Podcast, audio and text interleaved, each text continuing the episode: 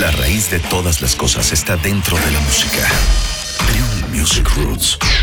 Decidiendo reducir el sonido demasiado bonito en Bluebell Knoll, mientras experimentaban con más accesibilidad, los Cocteau Twins terminaron creando su mejor álbum desde Treasure.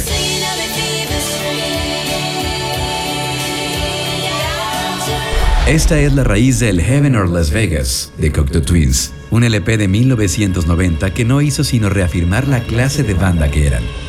Desde el principio el disco es simplemente fantástico.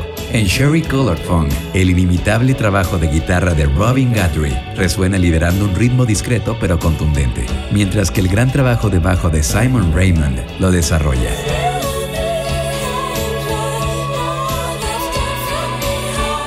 Mientras tanto, Elizabeth Fraser simplemente cautiva. Su voz es la más clara y directa que jamás haya existido, ronroneando con energía y vida. Muchas canciones tienen aperturas y cierres más largos. El trío se congrega cuidadosamente y lo hace con refrescante soltura.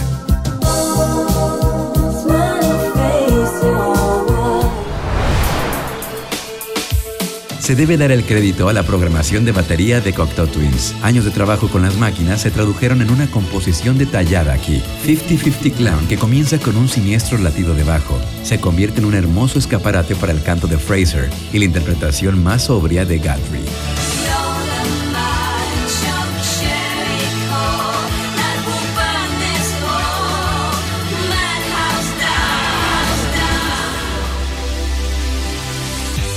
Pero los Twins no le dan la espalda por completo al sonido en Bluebell Knoll. Isling Luck tiene la misma sensación exuberante con una energía recién descubierta. La pausa instrumental es casi un delirio, y todo pulsa a una buena conclusión.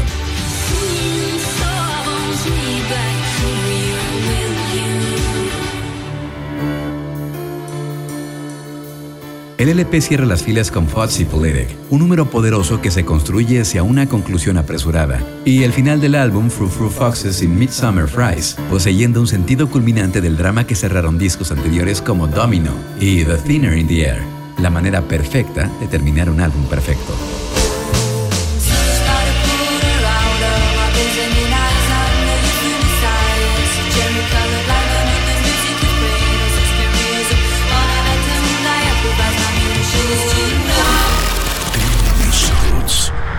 Raíz de todas las cosas está dentro de la música. Music Roots.